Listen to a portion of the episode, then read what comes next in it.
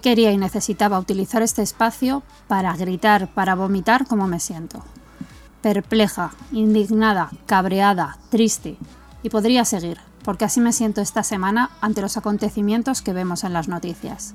2020 y seguimos viendo cómo se mata a gente por su raza, por su color de piel, ¿De verdad estamos en plena carrera reloj por una vacuna para la pandemia mundial en la que aún estamos viviendo y seguimos matando a personas por racismo? ¿De verdad sigue habiendo gente que se siente superior a otra por su color de piel, su sitio de nacimiento o su acento? No puedo entenderlo. Como tampoco puedo entender por qué la gente no se agita y grita por todos sus canales que esto es inaceptable. Mi hijo mayor me preguntó el otro día por qué los policías mataban a un señor en el suelo. No, no es que yo le haya puesto a verlo, pero está en casa y yo consumo muchos medios de comunicación y lo vio y lo escuchó. Además, aunque no tienes edad para estar escuchando cosas tan terribles, es lo que está pasando, así que tuve que explicarle. Le expliqué con pena que no todos los policías son así, hay policías maravillosos, la mayoría de hecho, y que la gente mala está en todas partes, y eso no quiere decir que todos sean iguales. ¿Por qué todo el mundo no le dice eso a sus hijos? ¿Por qué todo el mundo no le dice a sus hijos que hay gente buena y mala, pero que no depende de su piel, su raza, su lugar de nacimiento, sus pintas, su sexo, su orientación sexual, ni de nada? Simplemente unos son buenos y otros no. Y digo el simplemente porque no voy a entrar con un niño de 8 años a desarrollar qué hace a alguien bueno o malo, ni que el ser bueno o malo también es subjetivo. Aunque en este caso, hablando de matar, no hay matices. Era un policía malo. Pero no nos engañemos, esto no pasa solo en Estados Unidos, pasa en tu calle, en tu ciudad a diario. El otro día veía en las noticias que en Lleida, un jugador de fútbol catalán de origen senegalés se ofreció a pagar el alojamiento a temporeros del campo que estaban trabajando allí durante cuatro meses, porque no tenían dónde vivir. Pues bien, de nuevo alucinada me quedo cuando explican que nadie, sí, nadie les ha querido alquilar un piso por ser negros. Han preferido tener los pisos vacíos, los hoteles o lo que sea en estos tiempos de crisis que corren a alquilar pisos a personas negras. ¿Estamos locos?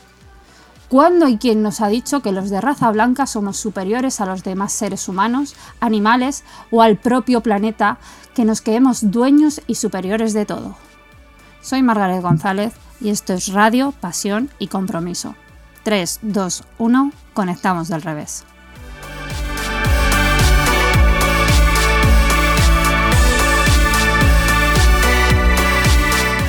Bueno, aquí estamos una semana más. Hola chicos, empezamos Carla, Diego, contarnos un poquito de qué vamos a hablar en vuestras secciones. Además en la sección de Carla tenemos novedad. Cuéntanos Carla, la segunda novedad de tu sección que tenía que haber sido la semana pasada, pero la tenemos ahora. Claro, si os cuento un poco mejor de qué consiste esta sección, es que bueno, va a tratar, bueno, la vamos a llamar eh, eh, Ay, perdón, desmontando, desmontando a Lucy. Que Lucy era eh, la primera mujer prehistórica, bueno, y viene como a los orígenes del ser humano, porque hablaremos un poco esto de sobre la ridícula y preciosa complejidad del ser humano y hablaremos de con sinceridad bruta acerca de nuestros problemas, fallos, experiencias y nada, seremos sinceros y hablaremos un poco de todo. Muy bien, y en la pues de hoy hablaremos de las discusiones y cómo, mm. y cómo cómo se debe discutir para no entrar en tema, tema calentito en el confinamiento. sí, sí. Pues era necesario. Sí, sí, era, era muy necesario. Sí, pues me ha servido para mi familia. Ya tenemos aquí a Desmontando a Lucy, mola el nombre. Y Diego, ¿de qué nos vas a hablar tú en tu sección? Que te pongo deberes ya nada más empezar el programa. Porque tu sección es la única que no tiene nombre. Ahí lo tiro, ¿eh? De hecho, igual gracias a esos deberes me acabas de resolver la sección de la semana que viene y va a ser ponerle nombre a la sección, ya veremos. Ah, eh, hoy, hoy lo que voy a hacer va a ser hablar de, referentes políticos. En, este, en este ambiente calentito a nivel político y social que tenemos, creo que, es necesario hablar de, de referentes políticos. Muy bien, pues nos vemos en la segunda mitad del programa. Vamos ahora con la entrevista y en un ratito hablamos. Perfecto.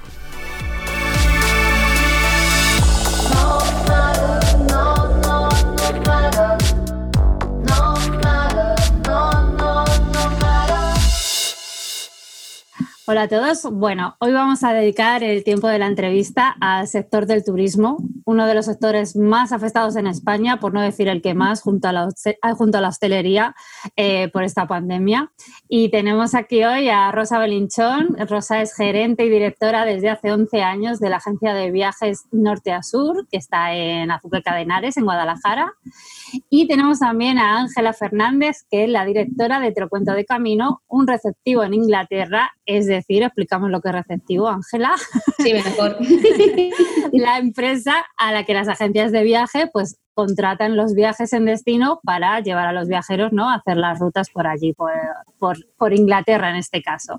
Bienvenidas las dos y muchas gracias por venir del revés. Gracias a ti. Muchas gracias. Lo he explicado bien, ¿no, Ángela? De lujo. Yo a veces tardo tres minutos en explicarlo. bueno, la primera pregunta va un poquito para, las dos, ¿vale? Eh, cuando empezasteis a ser conscientes de, la gravedad de, esta, de la situación en la que nos estábamos metiendo, ¿no? De la pandemia, ¿qué pensasteis que iba, a que iba a pasar con vuestro sector? ¿Cómo lo vivisteis a nivel personal? Rosa, cuéntame. Eh, sí, pues mira, a mí me pilló, pero además in situ, ¿eh? en un viaje, porque tenía un grupo con un crucero, ¿vale? Para el día 12 de marzo, ¿vale? Que salíamos. Entonces, ya esa semana ya se veía todo venir, pero aún así la naviera nos decía que el, el crucero se estaba programado con normalidad y que estaba operando con normalidad. Y el 12 embarcamos, embarqué con parte de la gente porque el resto ya tenía miedo. Y embarcamos a las 12 de la mañana en Barcelona, era un crucero por Mediterráneo, y a las 7 de la tarde, teníamos que hacer para las 6, a las 7 nos anunciaron por megafonía que teníamos que desembarcar porque se cerraban los puertos españoles a medianoche y que si salíamos no sabíamos cuándo íbamos a volver. O sea, imagínate.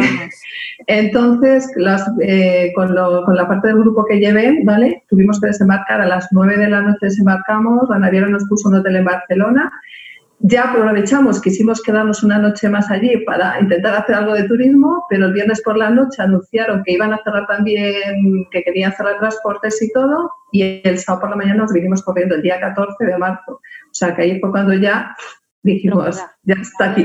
De película total, de película total. ¿Y tú, Ángela, dónde te pilló? Pues a mí me está haciendo gracia lo de Rosa porque a mí me pilló que me había cogido un par de meses para probar la conocida experiencia de ser nómada digital. me pilló en Indonesia. Imagínate, si te pillas así en un crucero, pues imagínate que te pilla en el otro, la otra punta del mundo. Eh, y bueno, fue realmente, no sé, muy anecdótico porque, eh, claro, en España eh, había muchísimo más coronavirus eh, que en el caso de Indonesia, que la gente piensa en Asia y ya piensa que todos estábamos en el mismo punto y todo lo contrario. En Indonesia apenas había habido 35 eh, casos entre eh, las decenas de islas que tiene Indonesia.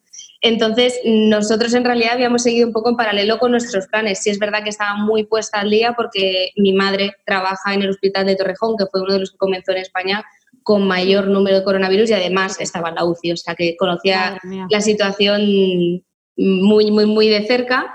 Entonces, en un primer momento mi madre era de las de, mira, tú quédate ahí porque no sabes de la que te estás librando. Pero entramos en esa fase en la que España entra en, estado de alarma, yo sigo en Indonesia y, bueno, pues eh, por resumir mucho la historia, de repente en Indonesia deciden cerrar fronteras.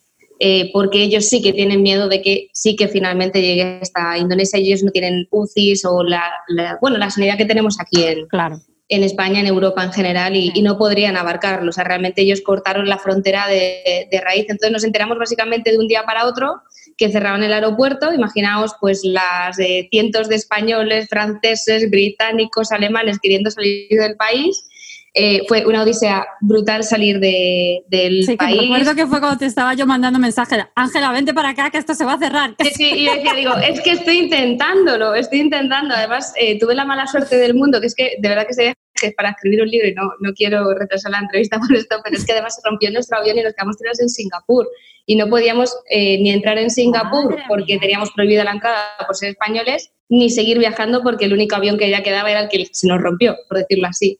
Así que fueron más de 72 horas de odisea en un aeropuerto que si habéis visto la peli de la terminal, pues es una mera anécdota comparada con mi odisea del coronavirus. Así que para que veas cómo nos puede llegar a afectar en todos los ámbitos. Madre mía, esto da para una entrevista para ti sola, ¿eh?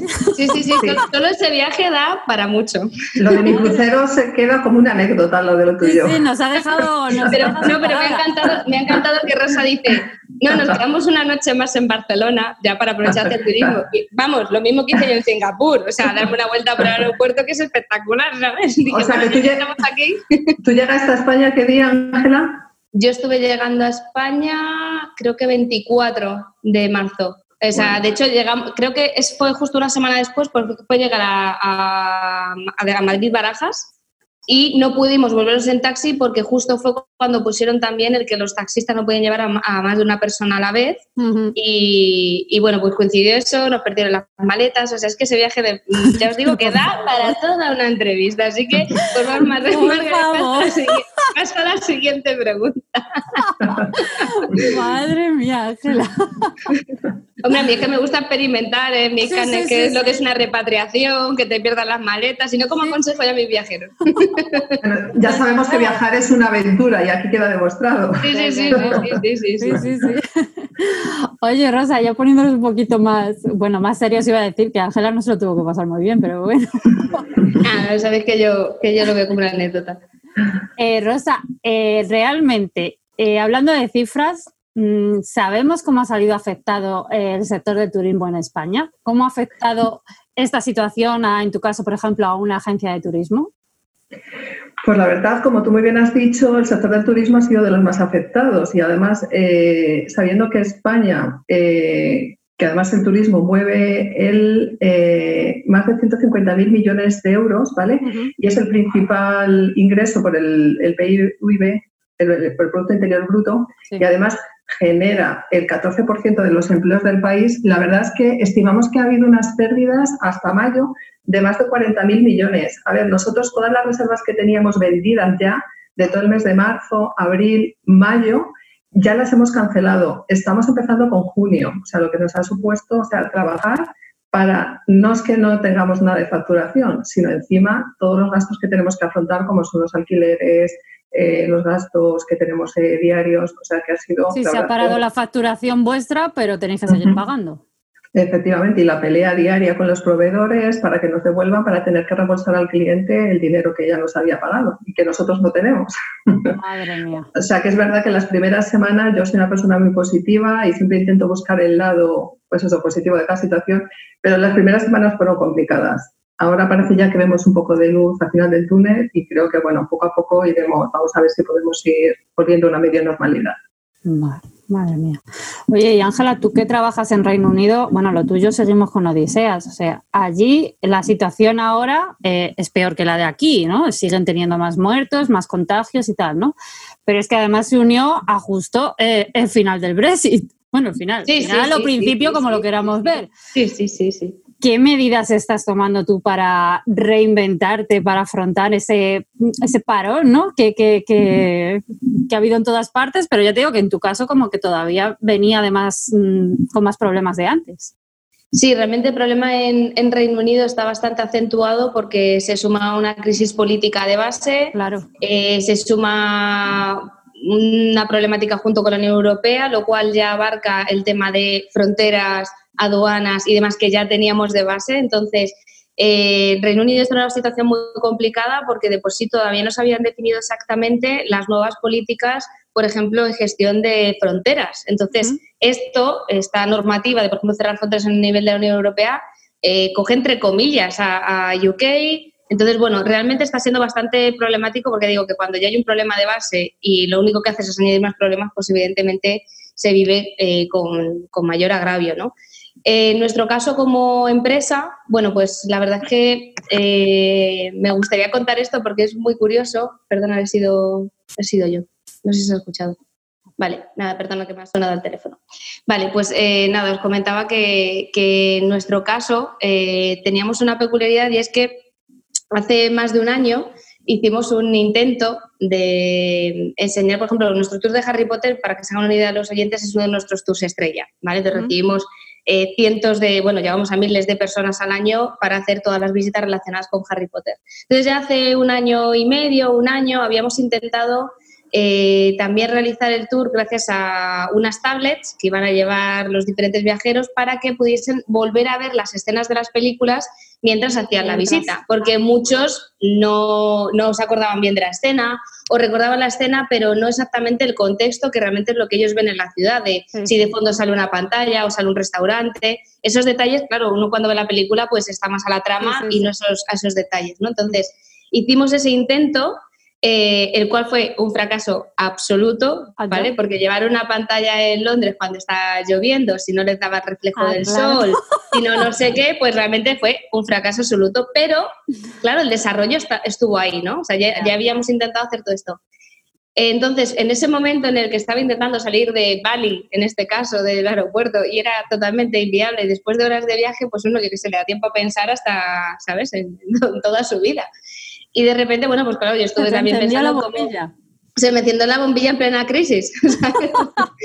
Entonces, bueno, me acordé de que teníamos todo ese desarrollo hecho y demás. Eh, entonces, claro, nosotros estamos recibiendo eh, decenas de cancelaciones de tours de Harry Potter de cara, bueno, pues al mes de marzo nos pilló lo que sería el puente del padre, teníamos Semana Santa a las puertas, el puente de mayo, o sea, realmente cientos de reservas. Entonces pensé en una alternativa para, por lo menos, eh, esas personas, ¿no? Que estaban cancelando sus viajes, que además me daba muchísima pena porque hay muchos niños, era un regalo de reyes, un regalo de cumples, entonces explicarle a un niño que un regalo que te han traído los reyes eh, no lo vas a disfrutar porque es realmente complicado. A todos nos ha afectado, ¿no? pero a los niños es verdad que es más complicado hacerles entender que no vayan a ver a su ídolo, que es Harry Potter. ¿no? Entonces, eh, lo hicimos de esta manera y lo que creamos fue el tour en streaming de Harry Potter. Es decir, mantuvimos los puestos de trabajo de nuestros guías de Harry Potter porque empezaron a hacer las visitas en streaming, muy similar para que la gente lo entienda como una videollamada ¿no? con el guía eh, y lo que van haciendo es que en vez de ver al guía, van viendo estas escenas junto con grabaciones de las localizaciones que hemos hecho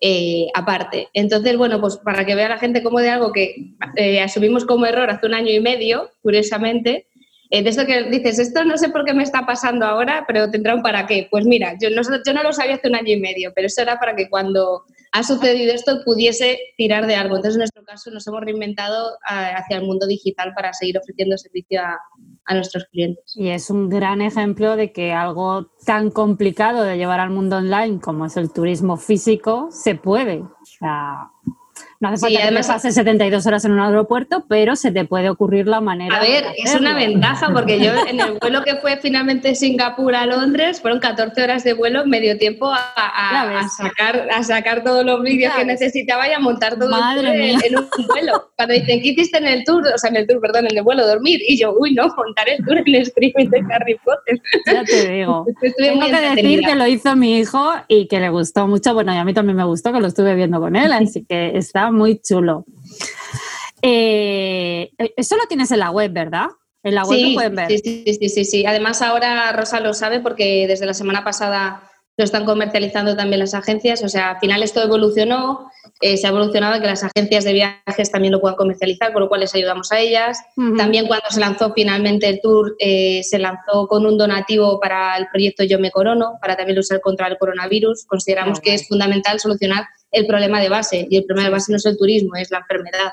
Así que una libra de cada reserva va donada a Yo Me Corono, que es un proyecto de investigación contra, para luchar contra el coronavirus que está buscando tanto la cura como una vacuna. Así que pues tenemos que, tenemos que arreglar el problema. Sí, yo, que, yo, quería agradecerle a Ángela efectivamente porque ah, eh, gracias al producto este que han sacado, nosotros efectivamente estamos empezando a comercializarlo en las agencias de viaje.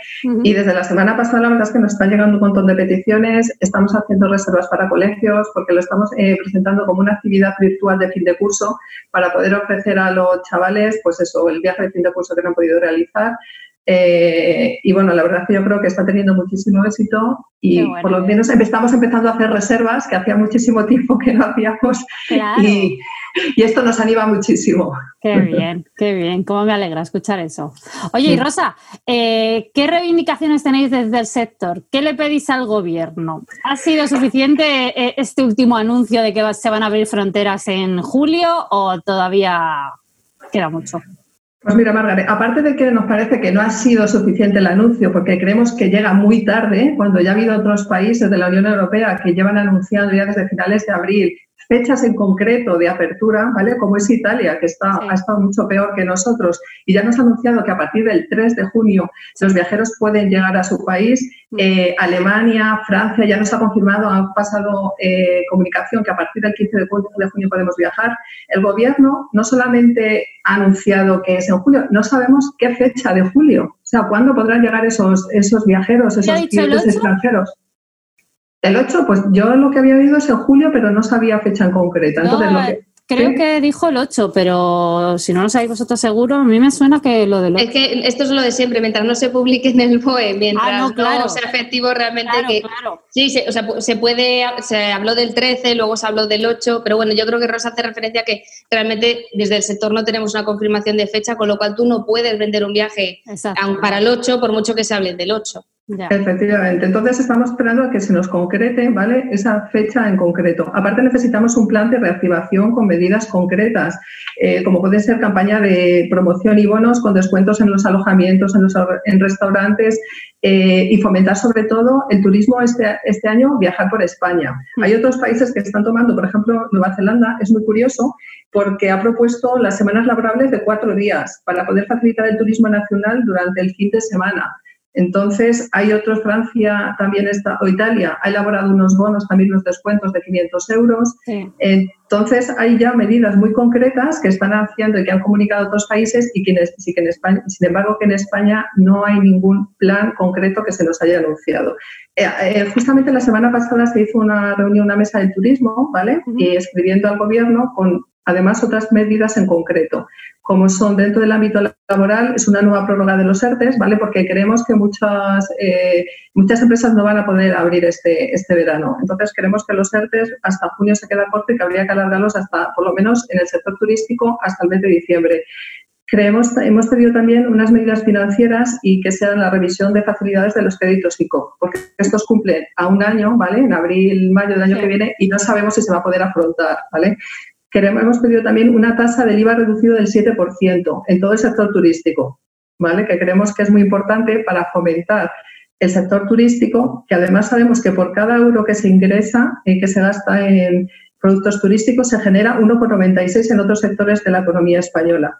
Aparte, hemos pedido eliminar las tasas turísticas, que creo que va a ayudar a que todo el, eh, todo el el turismo extranjero pueda venir a España.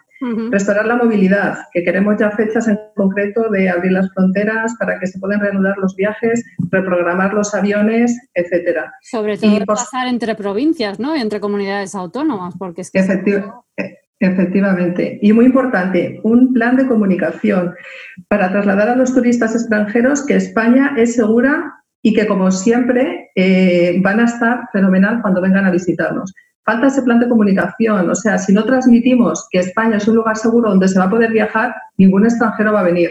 Entonces creemos que es muy importante que se pongan en, medida ya estas, todas estas reivindicaciones que hacemos. Vamos, que lo tenéis todo muy trabajado, solo falta que os hagan caso.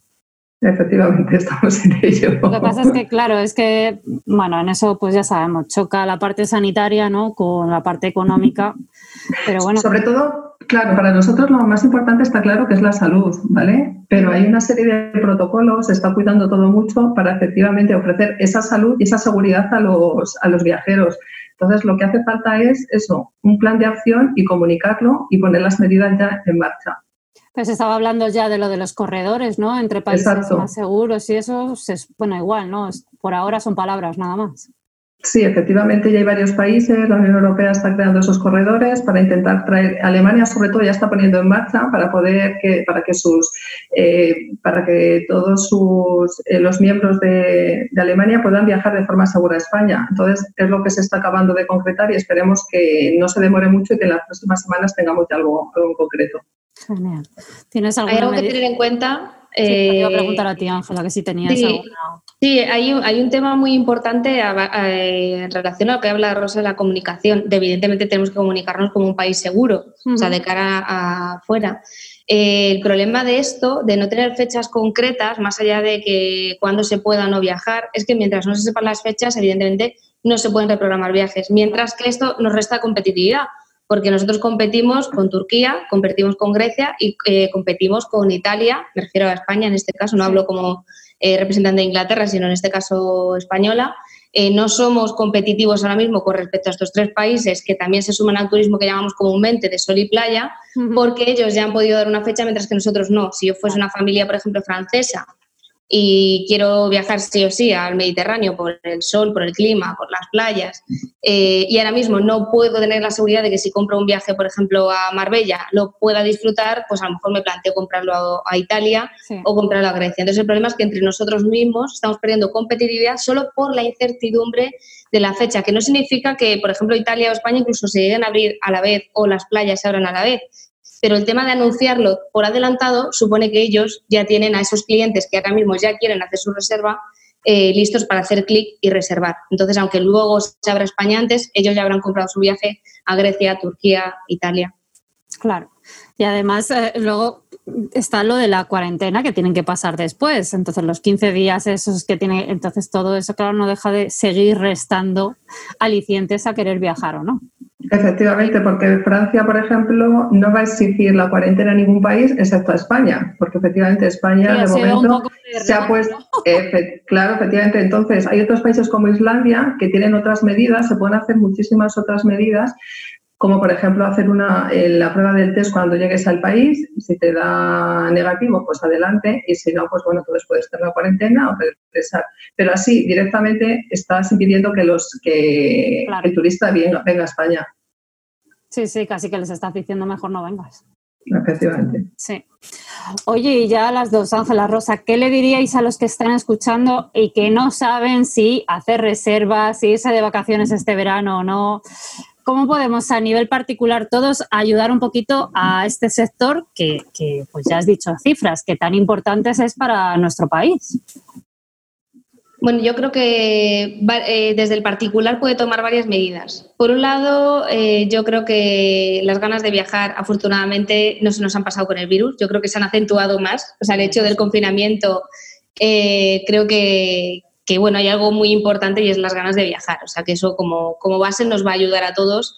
Entonces yo animo a la gente a que no apague esas ganas y que, y que viaje. ¿Qué medidas se pueden tomar a nivel particular para seguir viajando, además de una forma más segura y reincentivar el sector? Por un lado, eh, es cierto que los años atrás eh, cada vez estaba más en auge todas aquellas empresas colaborativas, como puede ser, por ejemplo, Airbnb, ¿vale? Ahora mismo ayudamos muchísimo más a, alojándonos, por ejemplo, en un hotel, en una casa rural, ayudando a un pequeño negocio eh, que haciéndolo a un particular que simplemente pues muchas veces son fondos de inversión, son bueno, gente que lo tiene como inversión y realmente no necesita ese dinero para su supervivencia, mientras que el hotel, la casa rural, y demás ahora mismo si lo necesitan. Entonces yo ahora mismo animo, entre unas cosas, a que la elección de nuestro alojamiento sea más justo. Más consciente también. Eso es, un turismo mucho más sostenible con el propio sector. Que esto no, además lo quiero aclarar, no estoy para nada en contra de, de ese tipo de alojamientos colaborativos, siempre dentro de una legislación, un marco legal y un montón de cosas, pero en este caso en concreto creo que tenemos que ayudar a, a, reactivar esto, que al fin y al cabo los hoteles también no dejan de ser pymes y ser personas las que llevan pues ese dinero a su casa todos los meses, ¿no? Entonces, por un lado, a la hora de elegir el alojamiento creo que es eh, importante. Por otro lado, creo que ha quedado más que demostrado que todos aquellos que tenían la confianza puesta en su agencia de viajes, las agencias de viajes se han desvivido por recuperar su dinero, por estar ahí, por incluso cuando ellos tienen también que devolver el dinero y tener muchas pérdidas, no han dejado de trabajar ni un solo día para devolver a todos sus viajeros a destino lo primero, ¿vale? Es decir, para no dejar a nadie en destino como pues, le pudo pasar a Rosa en su viaje o a mí en el, en el mío. El devolver todo el dinero, el seguir haciendo ese seguimiento y esa presión para que eso no quede en el olvido, ¿vale? Porque dependiendo de los países, normativas, tienen derecho incluso a devolvernos el dinero hasta un año vista, dependiendo de, determinadas legislaciones. Entonces, el agente de viajes se va a asegurar de que eso no quede en el olvido hasta dentro de un año, ¿vale? Va a seguir ahí. Entonces, yo creo que también ahora es el momento también de devolverles esa confianza y que todos aquellos que estaban entre coger ese alojamiento o esa visita en, algún tipo de tour operador o eh, mayorista ¿no? Eh, online, pues que lo hagan a través de una agencia de viajes para también ayudarles a ellos a, recuperar esa inversión. A nosotros muchas veces nos va a costar exactamente lo mismo, ¿vale? Realmente mucha gente piensa que una agencia de viajes... Es el mismo.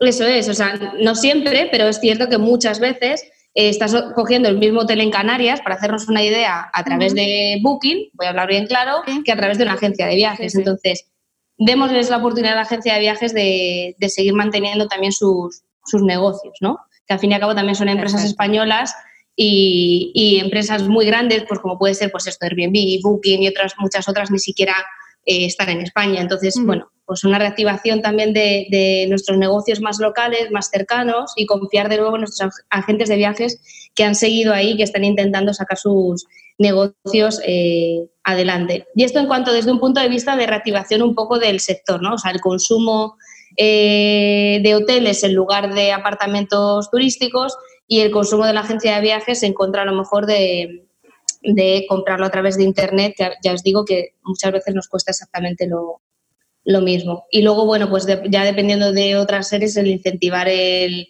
el viaje es a lo mejor quizá más al aire libre, espacios más abiertos, menos masificados. Esto también nos va a ayudar a un problema que teníamos ya anterior, que era, por ejemplo, la despoblación en España. Eso te iba a decir, que esto está moviendo mucho ahora, pues eso, el turismo rural, ¿no? Claro, está moviendo mucho el turismo rural, está moviendo mucho el poder visitar eh, zonas que no nos habíamos planteado, incluso de cercanía, ¿vale? O sea, Rosa, por ejemplo, está en Azuque Cadenares, está en Guadalajara. Yo sé que la provincia de Guadalajara está haciendo un esfuerzo brutal por reactivar el turismo entre ellos mismos, dando a conocer por su ruta a los pueblos negros. Y bueno, eso Rosa nos puede explicar mucho mejor, pero está ayudando a un problema que ya existía anterior, igual que eh, esta pandemia ha ayudado a disminuir los eh, niveles de contaminación, a nivel ecológico realmente nos ha dado un respiro a todos o sea, creo que nos ha venido bien. Yo creo que eh, esta situación a nivel turístico va a venir muy bien a la despoblación de muchos pueblos y a incentivar el turismo, eh, bueno, no el turismo de masa, sino un turismo, pues eso, eh, de zonas más abiertas y, de más cercano también. Más cercano, efectivamente, no tener que ir tan lejos para hacer un viaje cuando tenemos maravillas alrededor. Yo, por ejemplo, eh, hago esto de entrevista desde Madrid, o sea, es que tengo, pues eso, la ruta de los pueblos negros en Guadalajara, al lado, donde está Rosa, me puedo ir a la Sierra de Gredos, que lo tengo en Ávila, me puedo ir a dar una visita, hacer una escapada a Toledo a conocer todo, o sea, quiero decir, es que no necesitamos irnos tan lejos para... Es que sin me además, ahora mismo estamos en fase 1, ya por fin podemos decirlo, estamos en fase 1 en Madrid y seguro, vamos, yo la primera, que hay un montón de sitios de Madrid que ahora mismo en fase 1 podemos movernos dentro de la comunidad y habrá un montón de sitios que no conocemos. Bueno, ¿cuántas veces aquí las presentes hemos ido al Museo del Prado? Bueno, yo eso en el instituto muchas me llevaban. En el instituto, efectivamente. me llevaban en el instituto como cada mes o así, porque como daba historia del arte era como otra vez al Prado. Bueno, yo puedo decir con sí, por ejemplo, Alcalá de Henares yo creo que no la conozco, si la conozco, la conozco muy de pasada y ahí está. Ahí voy. Ahí voy, eso es. Efectivamente, yo como muy bien dice Ángela, creo que las ganas de viajar no se pierden, sino que se acumulan y, yo creo que, estamos, que y nada más necesitamos salir, ¿no? Después de todos estos días confinados. Entonces, nosotros de momento vamos a abrir ya la agencia el lunes, día 1, ¿vale? Aunque ya seguimos trabajando desde casa, pero ya nos están llegando peticiones. Y es verdad que hemos aprovechado y como he dicho al principio, siempre hay que sacar el lado y una lectura positiva de lo que nos ha pasado y lo que hemos hecho es crear precisamente eso, eh, pequeños productos, experiencias y paquetes de fines de semana para dar a conocer nuestra provincia, que creo que Guadalajara tiene mucho que ofrecer y es una, es una desconocida. Tenemos, por ejemplo, ahora un paquete de los campos de lavanda que tenemos en Brihuego ahora para julio y agosto. Ay, qué ganas de con un, eso. Con un concierto de violonchero al atardecer mientras estás disfrutando del aroma, del olor de los campos de lavanda que son espectaculares. Entonces, tenemos muchísimo y efectivamente yo creo que esta situación lo que hace es que, seamos todos mucho más solidarios, nos hayamos unido, entonces hemos, nos hemos puesto en contacto con los guías de la provincia, con hoteleros, con restauradores y con todo, para crear eso, experiencias aunque solamente sea de un día, para poder venir después, los que estáis en Madrid, los que estáis en Segovia, a pasar el día en Guadalajara ofreciéndoos algo diferente.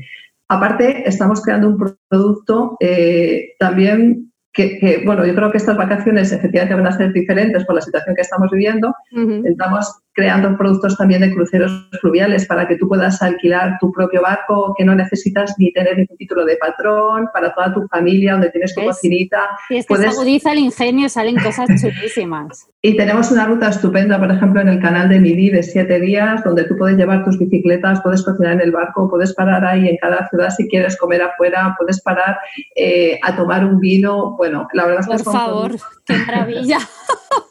y estamos... Cuando hay hueco, cuando decía Margaret que Por favor.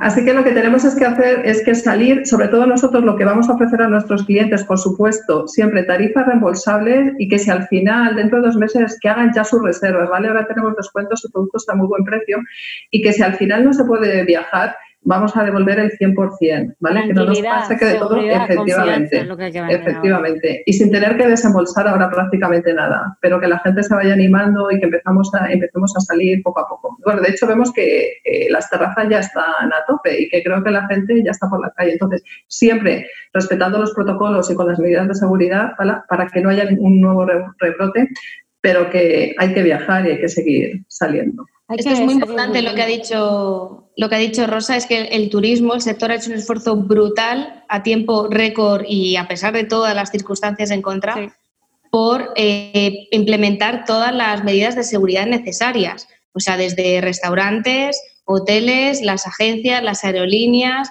O sea, realmente se ha trabajado a contrarreloj para eh, que en estas diferentes fases y en función de la fase en la que cada provincia se haya encontrado, que el viajero pueda viajar de una forma segura. Entonces, que la gente tenga eh, más que seguro, que es igual de seguro ir a un hotel en Guadalajara que ir a comprar el pan a la esquina. O sea, ahora mismo eh, las medidas que están implementadas son brutales y son estandarizadas para, para, todos los negocios. Es decir, que es igual de seguro hacerlo aquí que hacerlo en Guadalajara, pero en Guadalajara además pues, puedes disfrutar de los campos de la banda, que además fui hace un par de años, me lo estaba recotando Rosa y es espectacular. Yo le tengo unas ganas, yo le tengo unas ganas locas a eso, de verdad, porque todos los años lo ves por la tele y haces esas cosas que dices, joder, si está ahí al lado.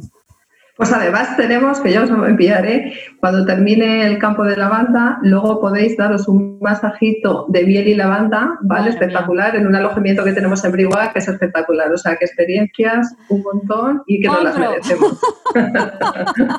Es que no nos hace falta ir a la playa. Nada. Somos unos envidiosos. Me estáis creando necesidades. Yo vengo a entrevistaros y me creáis necesidades. lo que tiene, lo que viajar. Sí, sí. ¿Dónde pueden encontrarte? A ver, pues cualquier cosa que necesitéis o si queréis información, eh, podéis enviarnos o llamarnos al teléfono 659-017435 o podéis enviarnos un correo a info arroba Nuestra página web es www.viajesdenorteasur.com. Pues ya sabéis, mm, ir rápido que seguro que se van a acabar ya con las ganas que nos ha dejado. Y además que lo ha dicho Rosa, como si esto fuera esto del verano, hay que decir que el momento al claro. de la floración de la lavanda son dos semanas claves. Exacto. Que la gente reserve ya. Ya, o sea, son la segunda y la tercera semana, que este año va a estar espectacular porque ha llovido un montón y van a estar los campos impresionantes. Aparte que nosotros visitamos un campo que es un de los más recónditos, ¿vale? Que no son de los más masificados, con grupitos de 15, como mucho 20 personas, ¿vale? Y ya te digo, al atardecer tenemos dos músicos que nos van a dedicar con un concierto de violonchelo y es una experiencia, bueno, eh, esto, es marketing de verdad, el que sale ahí de, la pasión de, por lo que haces. O sea, eres, vamos, me acabas de dar una clase magistral, nos acabas de dar aquí, a los que somos fans del marketing, nos acabas de dar una clase magistral. En fin, Ángela, ¿dónde te encuentran a ti? Bueno, pues a mí me pueden encontrar en telocuentodecamino.com, sobre todo todos aquellos fans de Harry Potter que se le han encendido las antenitas, que alguno ya estará Seguro. ahí se habrá quedado con la cosa, nos pueden encontrar ahí, pueden encontrar tanto todas las visitas eh, que tenemos en destino, que ahora pues todavía no pueden disfrutar de ellas, pero que sepan que contamos con estas experiencias en, en streaming.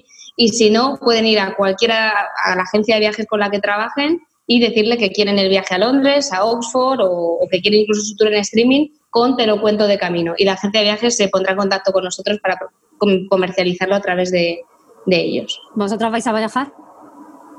Por supuesto. Yo, ¡Qué rotundidad!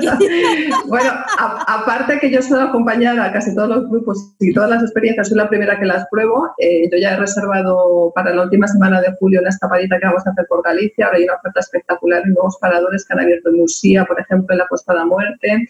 Vamos a hacer una ruta gastronómica y para finales de agosto nos vamos a hacer la ruta precisamente por el canal de Nimes, ¿vale? De turismo fluvial de nuestro barquito con mis dos hijos y mi marido.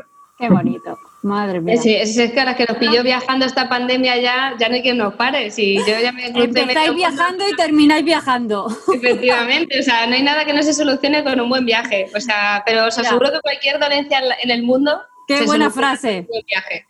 Eh, bueno, yo en mi caso personal eh, soy en verano, eh, destino el verano más que a viajar, curiosamente, yo viajo más fuera del verano, pero en verano me dedico como una loca a ir a festivales, ¿vale? Porque otra de mis Pues este año vas... Mm. Este año vamos muy mal, así que yo lo que tengo que hacer ahora es reestructurar todos los fines de semana y puentes que tenía de festivales para hacer turismo por aquí, por España, seguramente. Una de las cosas que, bueno, que me gustaría eh, mirar, este año me gustaría mucho mirar la opción de, navegar, de coger un velero, me había pensado entre las Islas eh, Baleares y la verdad es que este año me gustaría optar por, por navegar.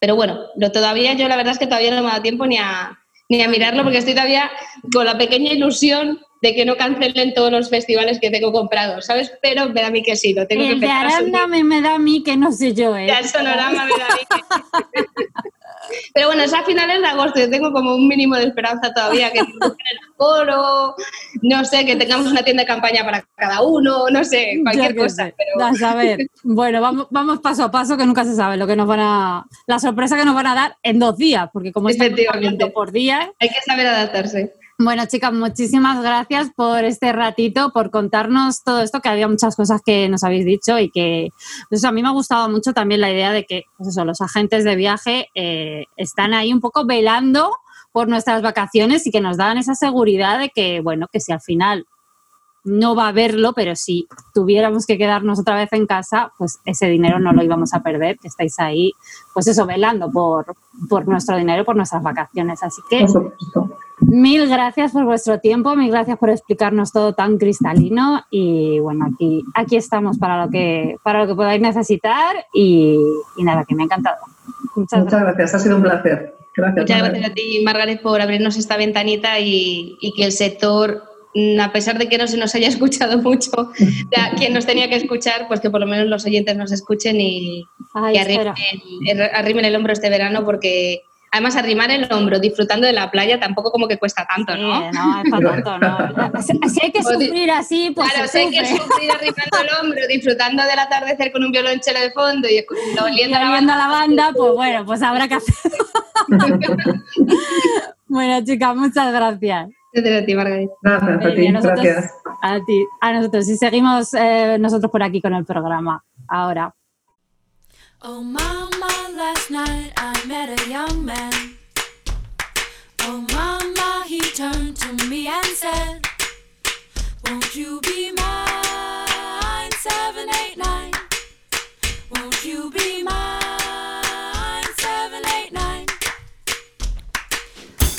Bueno, y ahora ya sí, empezamos con Desmontando a Lucy. Carla, empezamos con tu sección hoy. Cuéntanos, íbamos a hablar de discusiones.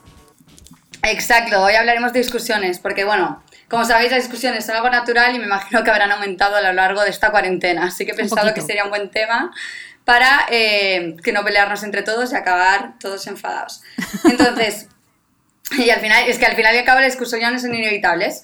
Y estar aunque sí que es verdad que dicen que estar discutiendo todo el día es tan malo como no discutir nada. Así que es importante. Es que ¿quién no eh, discute nada? Ya, yo la gente que no discute, mm, no sé, ya, la gente confianza. Que ya, es como raro, ¿no? Como que se lo piensa todo por... No sé, debe ser muy raro. No conozco a nadie con la que... O sea, con la que no discuta. No he conocido a nadie. O la típica que es calladita, pero a la hora de discutir te mata. Así que... Exacto, exacto, exacto. Sí, sí, Son esos de, sí, sí, mira qué bien, qué bien, pero de puertas para adentro ya te lo cuento. Sí, sí, sí, sí. No, y luego discutir con ellas es mucho más difícil porque explotan de repente, así que prefiero discutir poquito a poco a que sea todo de repente. Pues sí. Entonces, empezaré como definiendo un poco eh, la palabra discutir porque suele tener una connotación negativa y no tiene por qué. Muchas veces le tenemos como miedo a la discusión por la batalla que puede generar. Y esto es lo que tenemos que evitar. Entonces, nada, discutir es examinar y tratar entre varias personas un asunto o un tema poniendo argumentos o razonamientos para explicarlo, solucionarlo o llegar a un acuerdo acerca de él. O sea, que no tiene nada que ver con pelearse y es lo que queremos evitar. ¿Vale? Y esto parece como súper sencillo, así fácil, en plan, parece, de hecho lo hablaba con mi madre y me dice, pues ya podrías aplicártelo. Así que nada, tenemos que ver que, aunque todos sabemos que hay miles de realidades diferentes, que un acontecimiento se puede experimentar de maneras muy distintas y tener diferentes opiniones y todo, hay un dato curioso que dice que por mucho que sintamos que tenemos eh, respeto eh, y respetamos diferentes puntos de vista, ideologías, religiones, etcétera, cuando se trata de alguien o de una persona muy cercana, que tengan distintas ideas y valores, eh, nos, lo toleramos muchísimo menos que la gente que no conocemos. Por eso solemos pelear más con nuestros familiares o amigos con confianza que con personas ajenas a las que nos es más fácil pues, respetar pues, otras opiniones. Hmm. Entonces esto hay que tenerlo en cuenta. Y nada, eh, también antes de discutir tenemos que tener en cuenta que, bueno, esto lo he leído en un blog que dice la psicóloga y coach Miriam Martín, que cuando discutimos cada uno tenemos como unas gafas con unos cristales que están hechos por creencias, que es como el material más resistente, hmm. valores, expectativas y, y experiencias.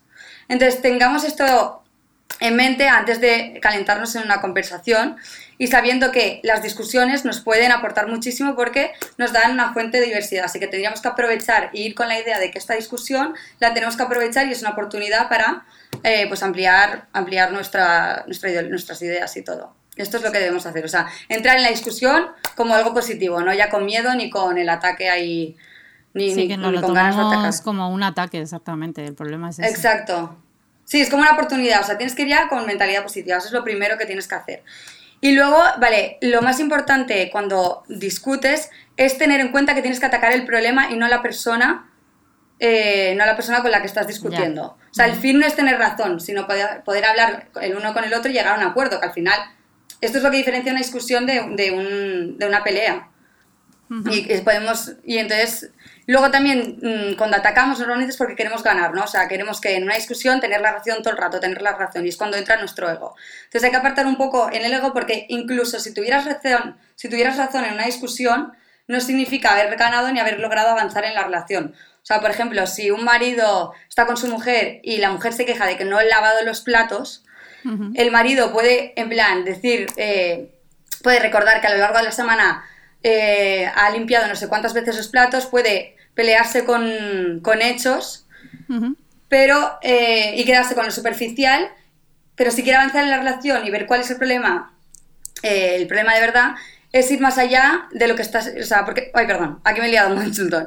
Pero normalmente cuando discutimos, no discutimos sobre el hecho eh, superficial. Normalmente esa cosa nos ha afectado. Por ejemplo, la mujer a lo mejor no se queja solo de los platos, sino que no se siente apoyada en casa por el marido. Tiene alguna emoción más de fondo, ¿no? Que Exacto, tiene una emoción más de fondo. Y si no tocamos esa emoción de fondo y no queremos descubrir y solo nos basamos en los hechos reales para ganar la discusión, no avanzaremos en el matrimonio, por ejemplo, o en, la relación, no avanzaremos en esa relación porque no, nos, no veremos realmente lo que le preocupa, lo que siente, que al final, o sea, para avanzar yo creo que también eso se acentúa mucho, bueno, ahora con las cuarentenas está en casa, cualquier cosa es salta chispa, ¿no? Bueno, para, para algunos, para otros ha sido, ha sido mejor, o sea, ha, ha, habido de todo. Yo, por la gente, por lo que van diciendo en todas partes, hay gente que, que ha discutido mucho menos hay gente que ha discutido mucho más y es, va a ser esto como después de, de las vacaciones, que va a haber 500 millones de divorcios. Va a haber de todo. Bueno, en China se han disparado los divorcios. ¿Están todos los abogados más felices? Sí, sí, sí. sí, sí. O sea, que por un lado es negativo, por el otro ayuda a la economía de los Sí, pero es eso, que las discusiones también, así las más mm, cotidianas, pues es eso también que te remueve muchas cosas, a lo mejor que tienes ahí de base y que pues por cualquier cosa acaba saliendo. O sea, pues eso, claro, te tocan inseguridades. Exacto. Claro. Entonces cuando te peleas, a lo mejor hay una frase que a ti te ha afectado un montón y ya te olvidas del problema superficial, sino lo que hay más adentro. Lo que pasa es que si nos quedamos peleándonos por la parte superficial, buscando el ganar, en plan, no, yo tengo razón porque estos son los hechos, esto es tal, te quedas sin conocer realmente a la otra persona. Entonces nunca llegas como a conectar. Y, y eso, genera una pelea que no lleva a nada. Entonces sí que es verdad que antes de pelearnos, sobre todo, intentar mantener un tono bajo para que la otra persona no se siente también eh, amenazada ni nada, porque si ambos tenéis los tonos altos, acaban gritos, peleas, cierre de puertas, en plan... No, claro, el objetivo tiene que ser, yo, vamos, por lo menos así lo veo yo, eh, lo primero, eh, no faltarse el respeto nunca, pero luego que sea siempre buscar, pues eso, como una crítica constructiva, o sea, intentar el diálogo, o sea, el ir a, oye, mira, me ha molestado esto, ¿por qué?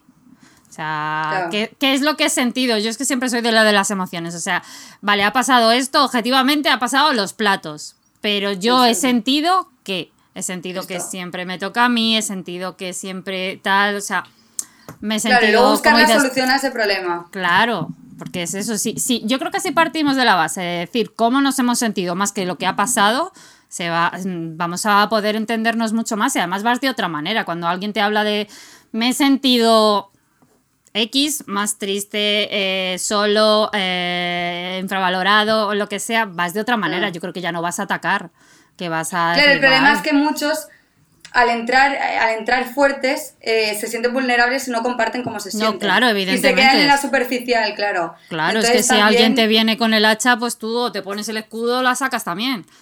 Claro. Entonces en eso sí que tendríais que hablar en plan, mira, o sea, relajar a la otra persona, en plan, vamos a entrar de otra manera a esta discusión, vamos a convertirla en discusión y no en pelea, porque nos va a beneficiar a ti y al otro. Entonces cuando alguien te venga a atacar, sí que deberías frenar un momento y decir, vale, o sea, puedo entender que estés enfadado, pero vamos a centrarnos un momento, vamos a ver ambas partes y ver cómo resolvemos el problema para tener una mejor relación, porque al final con esa persona te vas a tener que relacionar en un momento u otro. No, y que lo, suyo es hacerlo siempre desde la empatía, además, ¿no? Desde un lado y desde el otro. Es, muy importante intentar saber cómo se siente la otra persona y, eso hace todo mucho más fácil al final.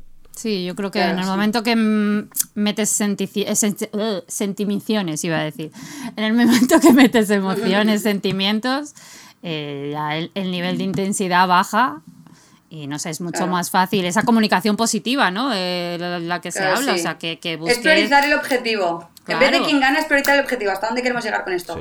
Porque sí que es verdad que hay personas que puede pasar, que a mí me ha pasado alguna vez, que llegas un día de mala leche y tienes que discutir con alguien, tienes que sí, y pelearte, que es verdad que eso yo me acuerdo que además yo hacía con una pelota enorme para no llegar a lo básico que era, he tenido mal día. Entonces exagerabas todo y decías, en plan, típico que hacen las mujeres de, pero a ti qué te ha pasado, nada, tú sabrás, tú sabrás. Si no lo sabes es porque tú tampoco lo sabes, porque yo esto lo hacía.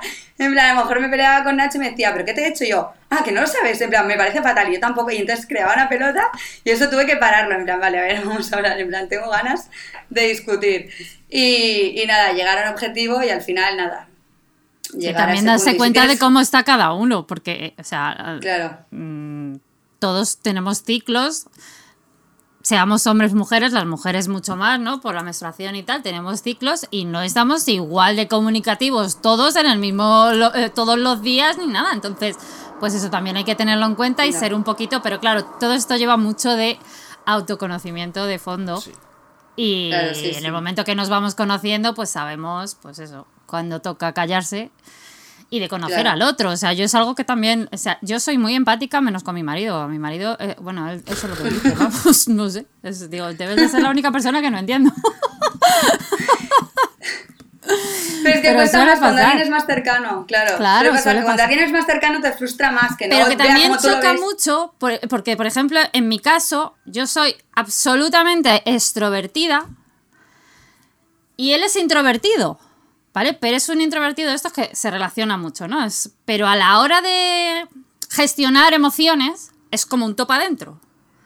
Claro, Y claro, yo que hablo hasta de la fecha de caducidad de los yogures, pues es como. No lo entiendo. O sea, así cuando se meten así para adentro, cual caracol, yo no lo entiendo. y yo soy de, de, venga a tirar, de venga a tirar. Y, claro, al final. Es que el no conocer cómo se gestiona el otro acaba provocando también conflicto. Claro, ya. Sí, ah, bueno, que había un libro este que es el mítico, que yo no lo he leído, pero lo estaba hablando con una amiga, el de los hombres son de Marte, las mujeres de Venus o algo así, que decían que los hombres son de meterse en su cueva, no, o sea, no, no, no, sacarlo, pero una vez se meten, reflexionan y solucionan el problema, se les acaba. Lo que pasa es que sí que es verdad que a veces tenemos un problema nosotras que necesitamos que lo compartan todo en plan, no, pero comparte, pero ¿cómo te sientes? ¿Cómo sí, yo creo que sí. Yo creo... Diego, ¿qué nos dices de esto? Ya, es verdad, Diego. A ver, no, no, puedo, hablar como representante de todo el género masculino, pero. yo creo que esto es más de, personas. yo, yo, por lo menos, hasta donde yo, yo sí que soy muy de. Cuando detecto que algo no va bien, lo que hago es antes de intentar buscar. A veces es inevitable y tiras al conflicto directamente porque por, por roce o por tal, pero si se puede evitar el tener contacto con la persona con la que quizás crees que tienes el problema o lo que sea, creo que lo principal es saber cómo te sientes y ordenar tus pensamientos. Y una vez que puedes hacer una argumentación lógica en tu cabeza de decir, mira, me pasa esto por esto y por tal, hablarlo lo más abiertamente con la otra persona, pero exponer tus ideas de una forma clara. O sea, yo creo que es más fácil una conversación con uno mismo previa, a la conversación con la otra persona. Sí, hay que saber el contar hasta 10 ese, o hasta 20 o hasta 30 o lo que haga falta antes. Y luego también pasa que si estás en una discusión y empieza a calentarse, calentarse, hay un momento que sí que tienes que decir que a mí me ha pasado, en plan, mira, necesito 10 minutos porque ahora te puedo soltar cada burrada, en plan, necesito 10 minutos y puedes interrumpir una discusión y luego volver a más adelante. Si eso va a generar mejores beneficios y vas a llegar al objetivo, se puede frenar. En plan, bueno, eso también depende de cómo le siente al otro que le paren la conversación. Claro, claro. Bueno, claro, esto tienes que hablar antes. Yo lo tengo hablado ya. En plan, los que me conocen saben que llega un momento que necesito, en plan, distanciarme o volver. Esto está muy hablado con Nacho, pobre. Va, ligado también mucho también a la personalidad de cada uno. Yo, por ejemplo, soy una persona que tiende a evitar el conflicto de manera que por eso actúo de esa manera. Intento buscar una argumentación que, vea que tiene, que tiene toda la razón, bueno, toda la razón del mundo en medida de lo posible y de ahí argumentar, porque, porque el conflicto por el conflicto al final, aunque sea un conflicto que termine bien solucionado, me va a hacer sentir peor que si que si no ha habido ese conflicto. Bueno, yo también soy de la opinión que luego después de... Yo creo que la mayoría de las discusiones eh, acabas conectando más con la otra persona. O sea, la relación... Sí, mucho más. la relación o se distancia más o se conecta más. O sea, puedes tener. Claro, depende del objetivo y lo que quieres llegar. Claro, si tú entras en, en, la discusión. Pero también, si alguien no te interesa, mm, no discutes. O sea, cuando discutes es porque algo te importa también. Bueno, o porque quieres, mm, yo qué sé, también... Eh, no, me sabe explicarlo, o sea, mm, decir, bueno, hasta aquí, o sea, mi punto de vista es este y no me lo voy a callar, yo qué sé, no me sale ahora una circunstancia, pero normalmente, mm, no sé, tiendes a, a, conectar más con la otra persona también porque, pues eso, remueve sentimientos y emociones por debajo de la discusión y si de verdad era algo importante, pues se profundiza más. Claro, sí. Claro, es que a ver si hay... nada, sí, sí, eso. la, esencia es que no hay, la esencia es que no hay que evitar discusiones complicadas. No, no, no, no hay que evitarla, exacto, pero hay que mantenerlas en discusión y no en pelea ni conflicto que a ver, que todo parece sencillo, pero es que es bestial, en plan, por eso decía que lo de esta sección, lo de tratar el ser humano, cómo nos complicamos la vida, porque realmente si, si ambas personas tuvieran objetivo y no se tomaran nada tan personal, ni les afectara tanto, y se analizaran más entre ellas, no sé, bueno, no seríamos humanos, pero nos habríamos quedado en Lucy. Nos habríamos quedado en Lucy. Ya, Lucy tendría que haber cambiado desde el principio. Ya está, todos. Se lo tenía que haber Lucy tendría que haber espabilado. Ahora en vez de me cago en Lucy será esto. Cada vez que podemos cambiarle el nombre, ¿eh? podemos cambiarle el nombre todavía. Me cago en Lucy, la nueva sección de Carla. Bueno, Carla, muy interesante el tema. Me ha gustado mucho. Ya sabéis, yo creo que hoy es un claro ejemplo de lo que va a ser esta sección. Desmontando a Lucy, vamos a dejar el nombre tal y como está. Exacto. Así que nada, muy interesante. Espero que, bueno, ya saben, si nos quieren dejar alguna opinión sobre el tema, ya saben que tienen nuestro mail del revésradio.gmail.com. Nos pueden dejar ahí cualquier que sea, aportación que quieran hacer sobre el tema, charlar con nosotros. O grabar una discusión y poner como Bueno, eso casi que cada uno que se quede con las suyas. qué drama, qué drama. ¿Te imaginas? Sería brutal. Que no somos psicólogos, aquí no vamos a analizarles nada. Suficiente tenemos con las nuestras. Venga, Carla, vamos a seguir. Muchas gracias. A ti.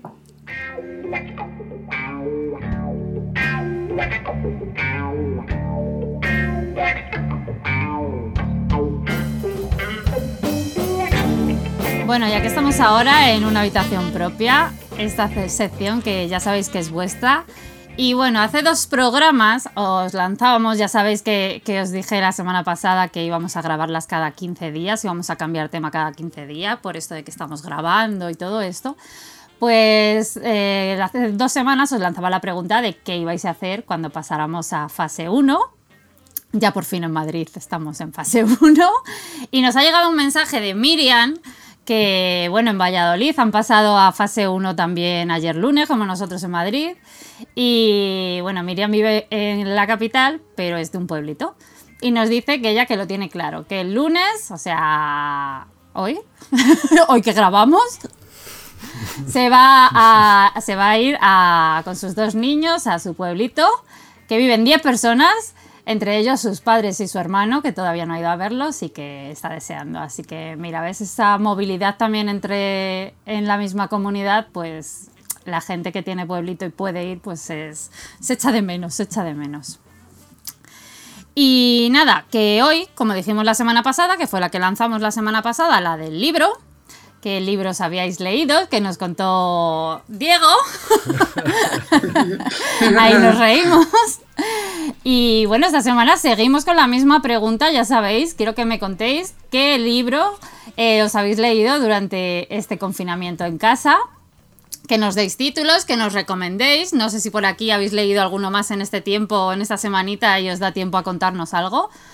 Y bueno, yo, yo os cuento el mío, pero Diego, si tienes alguna, ¿te has leído alguno más aparte del de la semana pasada? Eh, no, tengo, tengo uno pendiente que es, es de. va sobre, sobre los, los, humitas, el caso Humo, que es un caso de una especie de, de, secta con extraterrestres que tuvo lugar en España en, en, los años 60, en mitad del franquismo.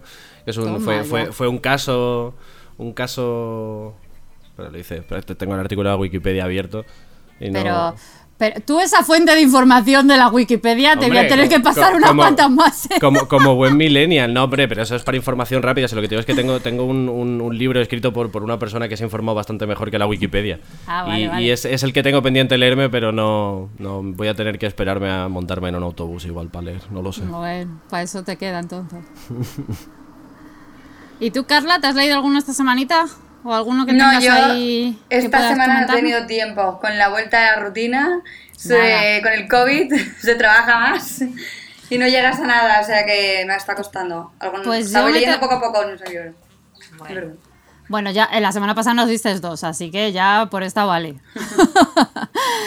pues yo me he terminado Las 10 aristas de emprender de Gemma Fillol. Bueno, es un libro en realidad colaborativo que ha hecho con, con otras colaboradoras que tienen su comunidad extraordinaria, no sé si la conocéis, y si no os lo recomiendo. Un libro muy práctico y muy útil para emprender, cómo hacerlo y, qué cosas, que, cuáles son los pilares que tenéis que tener en cuenta si, si, no lo habéis hecho todavía. Yo como todas estas cosas las devoro, pues, pues ahí os lo dejo, que además cuando lo compré eh, estaban todo, todo el precio del libro, vamos, lo donaban a, a la causa del COVID, así que pues también fue, sí, también pues hay ayudas y, además que, lo disfrutas, pues ayudas, sí. Mm.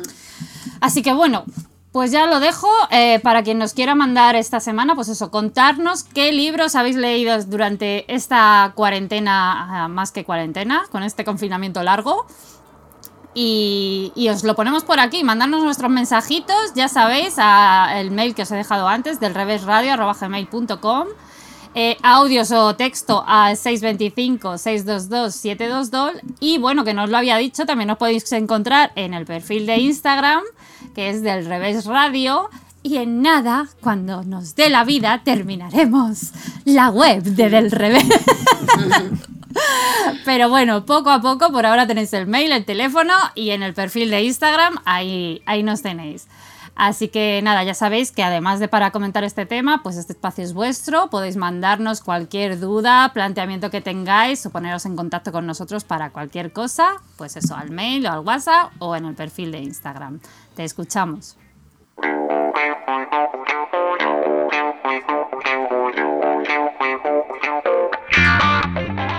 Y aquí estamos con Diego, que mientras que no saque nombre para su sección, vamos a llamarla la sección de Diego. Perfecto. Así que cuéntanos, Diego.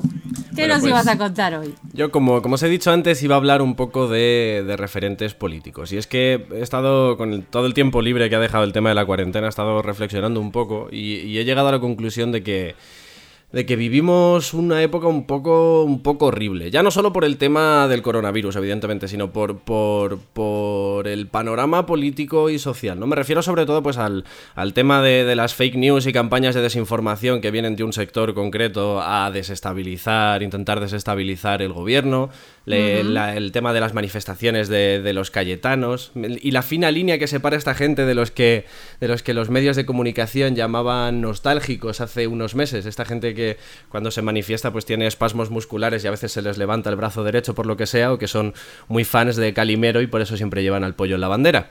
Entonces, claro, yo me he puesto a pensar y he dicho, Creo que el problema está en los referentes, porque si lo pensáis, tanto los referentes como de la izquierda, o sea, tanto de la izquierda como de la derecha ahora mismo, eh, son del siglo XX. Y, además han estado tan, tan utilizados, ya tan, tan trillados, que, se han desvirtuado un poco. Entonces, mi propuesta es, ¿por qué quedarnos con referentes del siglo XX cuando el medievo también ha dado a gente mm, muy decente? Igual decente no es la palabra, pero bueno. Yo, yo tengo, tengo un candidato, pero antes de desvelar el nombre del candidato quiero dar cuatro características que esta persona consiguió durante su mandato. Me da miedo escucharte. La primera es que eh, por las calles del territorio que gobernaba esta persona no había ni vagabundos, ni enfermos, ni pobres. O sea, es como el limpiando Badalona de Albiol, pero este señor lo consiguió. También lo que consiguió fue acabar con la corrupción, y esto además repercutió muy positivamente en, en, el, en, el, en la calidad de vida, el nivel económico de las clases más bajas. Eh, también tenía un respeto por las costumbres de los países colindantes a su territorio, aunque tampoco era demasiado respeto, luego, luego explicaré por qué. Y eh, la última cosa es que valoraba muchísimo la honestidad. Era, era una de las cosas que más le preocupaban y conseguía que a la gente también le preocupase. Y, ahora es cuando le vas a dar la vuelta a todo esto. ahora es cuando, bueno, voy a, voy, a hablar un poco de, de, de, quién estoy hablando. Eh, estoy hablando de Vlad III, de la casa de los Draculesti, Vlad Tepes, también conocido como Vlad el Empalador. Mm. Gobernador de Valaquia, bueno, voivode, porque en Valaquia los gobernadores llaman voivodes. Así que este era mm. voivode de Valaquia, que Valaquia se correspondería ahora con el sur de Rumanía. Eh, no os dejéis tampoco engañar mucho por el nombre de empalador. O sea, empalaba gente, sí, pero ya conocéis el dicho de empaló un gato y lo llamaron el empalagatos, ¿no? O sea, empalaba, pero también hacía otras cosas. ¿Que era un poco dado al genocidio? Sí, pero tampoco le obsesionaba, ¿sabes? No era como un Hitler de la vida, sino que, bueno, pues a veces, y más en el medievo, pues hacía falta un poquito de mano dura para poder eh, controlar a la población, digamos. O sea, un poquito de genocidio, pero con mesura, ¿sabes? Sí, sí. Y. A ver, antes hemos dicho que en Valaquia no había vagabundos. ¿Por qué no había vagabundos? Bueno, pues eh, hablar del empalador no le caía muy bien esta gente. Decía que eran peor incluso que, los ladrones. Así que invitó a, toda esta gente a una fiesta. Dejó sus diferencias a un lado e hizo una fiesta para esta gente. Les invitó a un granero donde había preparado comida y bebida y se pegaron ahí la fiesta padre. Y cuando ya la fiesta estaba en el momento de eh, nos vamos a casa o nos vamos de after, Vlad se fue un momento y le dijo a los guardias, oíd guardias, cerrad todas las puertas y prendedle fuego al edificio. Y claro, así te quitas de un, de un plumazo o sea, el problema del desempleo y te ahorras que papá Estado tenga que dar paguitas a la gente. O sea que, bueno, pues es un método un poco bruto, pero que tuvo su, su, su efectividad. sí, y que luego lo tomaron de ejemplo. Sí, me refiero a los campos de concentración. Eh, sí, eh, claro, o sea, que efectivamente sí, sí. Fue lo previo. Ya estaba todo inventado, si es que... Sí, Antes hemos dicho también que acabó con la corrupción. Aquí os, tengo que dar un poco de, antecedentes históricos, voy a intentar no, rayaros mucho la cabeza. Eh, con 18 años, cuando Vlad tenía 18 años, su padre, Vlad II, estaba en Valaquia gobernando y estaba con su hermano. Y Vlad estaba preso en Turquía. Y bueno, pues con este ambiente, ambientito eh, resulta que tanto su padre como su hermano fueron asesinados en Valaquia, en su territorio. Y se eh, rumoreaba, y, Vlad luego terminó eh, confirmando que esto era cierto, que eh, los principales responsables habían sido los boyardos. Los boyardos eran unos nobles de Valaquia que tenían, bueno, pues muchas tierras, mucho dinerito y al final, era, al final eran los que tenían su, el, control el control político real, ¿no? Lo que hacían era elegir quién, quién el candidato más, más débil al, al, trono, hacían que esa persona se, se, pusiera en el trono para poder mover los hilos por detrás. Para que os hagáis la idea es lo que lleva haciendo Estados Unidos con América Latina siglo y medio. Más o menos. Entonces, eh, bueno, pues eh, le llegaron rumores de que habían sido los, los boyardos y que habían enterrado vivo a su hermano, consiguió encontrar el cadáver del hermano y confirmó evidentemente que lo habían enterrado vivo, y entonces Vlad dijo, bueno, pues para celebrar esto vamos a invitar a todos los boyardos a comer a mi palacio. Así que invitó a 200 boyardos y a sus mujeres, eh, por, era tradición que fueran a celebrar la Pascua al palacio de, del, del voivode. Así que los invitó, les dio de cenar, porque a Vlad le parece que, bueno, que aunque vayas a matar a gente, luego lo suyo es, antes lo suyo es darles de cenar. Que se y... con la tripa llena. Eso es. Y luego lo que hizo fue, pues después de cenar, los arrestó a todos y los dividió en dos grupos. La peña que podía trabajar y que estaba así en, buenas condiciones físicas, se los llevó a la ciudad de al lado, un poquito esclavizados, y hizo que le construyeran una fortaleza. Y los que ya no podían trabajar tanto, pues eh, se los llevó a las afueras de la ciudad, al otro lado de la muralla, y los empaló a todos. Para dar ejemplo, un poco. Y que por cierto, eh, eh, hablando, que hablábamos antes de la Wikipedia, me he informado, o sea, busqué por, por, por buscar, pues en Wikipedia, empalamiento. Y primero te viene la definición, empalar es tal, tal, tal, tal, tal. Y después tiene, Vlad el Empalador tiene su propio apartado en la, en la, en la página, en la entrada de Wikipedia de, de empalamiento. Y ahí da el dato. En Wikipedia mucho friki, entonces. y ahí da el dato de que Vlad el Empalador llegó a empalar a 23.000 personas en un día. En un día, o sea, mira si eso no es devoción y por tu trabajo y ser trabajador. Bueno, también había que corroborar esa fuente que Wikipedia no es. Lo, he mirado y la fuente es un libro de un historiador que, fue uno de los principales estudiosos de Vlad el Empalador. Ahora es el único sitio donde lo he leído, o sea que igual era mentira. Pero bueno, eh, yo qué sé, que, que, da caché. Que ahí está, sí, sí. Y además que tampoco lo empalaría él, él se pondría a mirar cómo lo empalaban, pero mientras está, o sea, tendría gente. Se tomaba una cervecita. Claro, efectivamente. Eh, luego hemos dicho también que era respetuoso con las creencias de los países cercanos. Como os he dicho antes, Vlad había estado preso en Turquía, de manera que sus relaciones con Turquía no eran necesariamente buenas. Y cuando él ya estaba gobernando en Valaquia, vinieron dos, mensajeros turcos. O sea, porque en el sur está Turquía, eh, más al norte está Valaquia y más al norte está Hungría. O sea que para ir de Turquía a Hungría hay que pasar por Valaquia. Pues fueron a Valaquia dos mensajeros a decirle, oiga señor Vlad, Señor empalador, ¿le importaría usted dejar pasar nuestras tropas para ir a Hungría?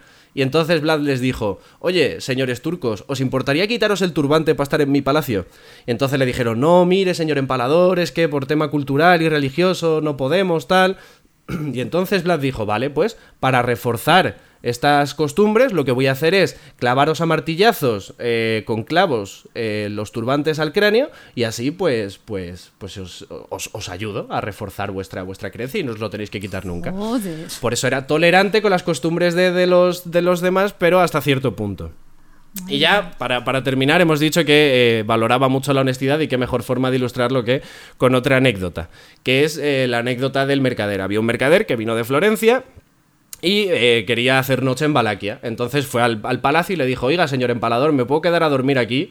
¿Me, protege usted? Y le dijo Vlad, claro que sí, hombre, mira, confío yo tanto en mi pueblo que vas a dejar todas tus cosas de comerciante en la calle, en la plaza, y te vas a venir a dormir a mi palacio.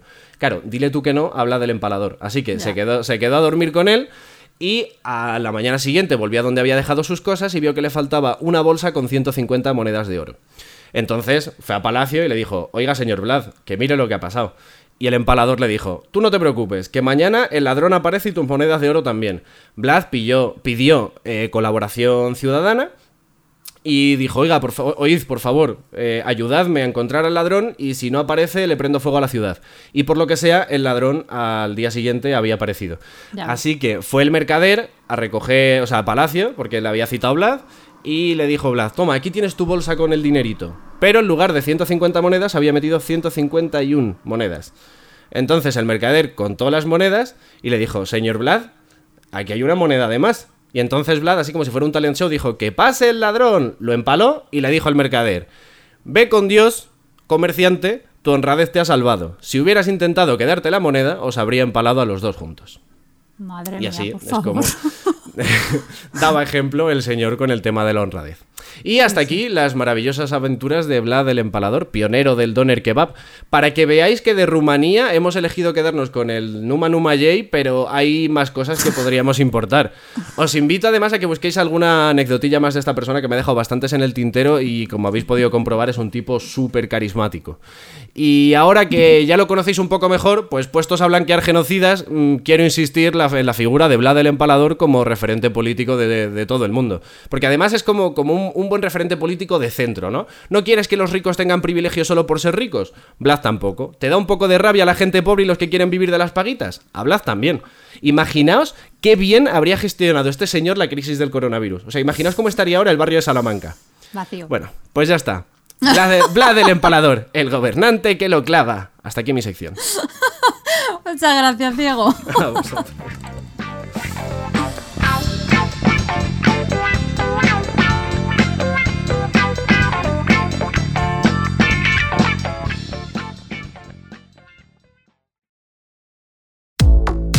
Bueno, y hasta aquí una semana más del revés. Ahora ya todos pasando más tiempo en la calle y nos, creemos, nos crecemos enseguida y hasta nos atrevemos a pensar en las vacaciones de verano. Bueno, y más hoy que hemos hablado de planes chulos en la entrevista con Rosa y Ángela. Nosotros, esperando que Carla vuelva de Canarias, seguiremos viéndonos online, pero en cuanto podamos juntarnos, las reuniones semanales las propongo presenciales con unas cañitas, chicos. ¿Qué os parece? Necesario. Genial, sí. Mientras seguiremos trabajando para hacer de este programa tu cita semanal con nosotros. Que sepas que aunque no nos veas, nos ponemos guapos para que sientas lo guapas y guapos que nos sentimos por tenerte al otro lado. Que además ya llevamos ropa de verano y aunque más blancos que la leche, ya tenemos espíritu de veranito, le guste al virus o no. Nos despedimos. Muchas gracias Carla Banús. Una cita más la semana que viene con otro tema interesante como esta en Desmontando a Lucy. Gracias a ti. Muchas gracias, Diego. Cada día te descubrimos más capas y nos seguimos quedando con todas, pero ya sabes que tienes deberes para la semana que viene. Sí, sí, sí, Les, sacaré rédito, no te preocupes. Eso es. Y muchas gracias, Chema, ahí en la cueva con nuestro técnico de sonido, por su paciencia y tu saber hacer con nuestros audios. Y a ti, sí, sí, a ti que nos oyes cada semana, ya sabes que las estadísticas nos chivan que estás ahí y que aunque no nos has escrito ni mandado ese audio que estás a punto de enviarnos, que lo sé yo, te agradecemos que pases casi una horita de programa con nosotros. Mientras cocinas, te tomas café, corres, descansas, recoges los montones de ropa que no saben ni de dónde sales, gracias por tenernos de fondo. Cuando te atrevas a hablarnos ya será la leche. Ya sabes, compártenos con tus amigos, familiares, vecinos, grupos de WhatsApp y haz un pantallazo que ya sabes que tenemos eh, Instagram en Desrevés Radio. Compártenos en redes y etiquétanos que prometemos saludarte. Estamos deseando conocerte. Disfruta, ríe, besa, abraza, baila, llora, escribe, pinta, trabaja, come, bebe, sueña. Nos vamos. 3, 2, 1. Desconectamos del revés.